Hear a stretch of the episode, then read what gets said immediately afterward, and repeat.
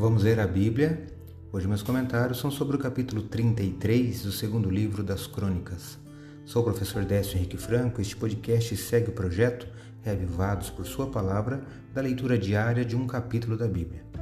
O capítulo 33 apresenta o reinado de Manassés, filho de Ezequias, que reinou em Judá por 55 anos, lá em Jerusalém, desde que ele tinha seus 12 anos de idade.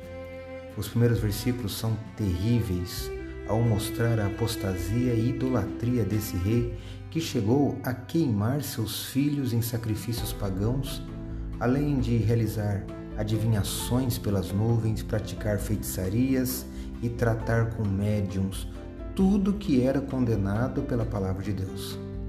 O capítulo relata a sua morte e o reinado do seu filho Amon. Mas quero destacar hoje os versos 12 e 13 aqui do capítulo 33 bem na metade do capítulo, que fala sobre Manassés. Atente-se na minha leitura, que faço na versão da Bíblia Nova Almeida atualizada.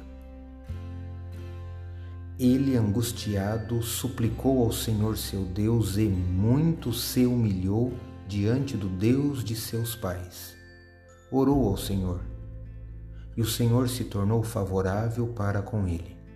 Atendeu-lhe a súplica e o fez voltar para Jerusalém ao seu reino.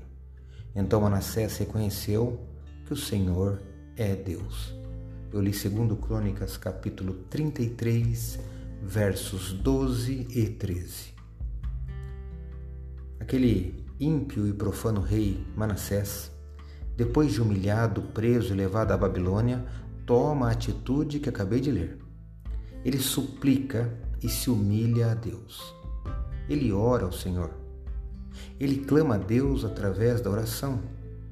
Aí eu te pergunto: será que Deus deveria ouvi-lo?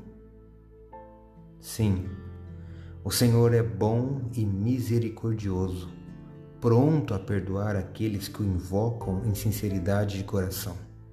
Deus atendeu Manassés e o trouxe de volta a Jerusalém, e ele reconheceu que o Senhor é Deus.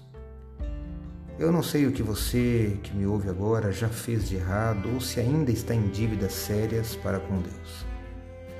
Mas saiba que Deus também poderá te atender e ainda irá te responder se você o procurar de todo o coração.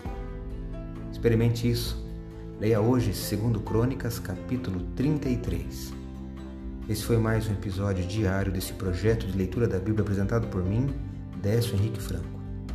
Tenha um ótimo dia.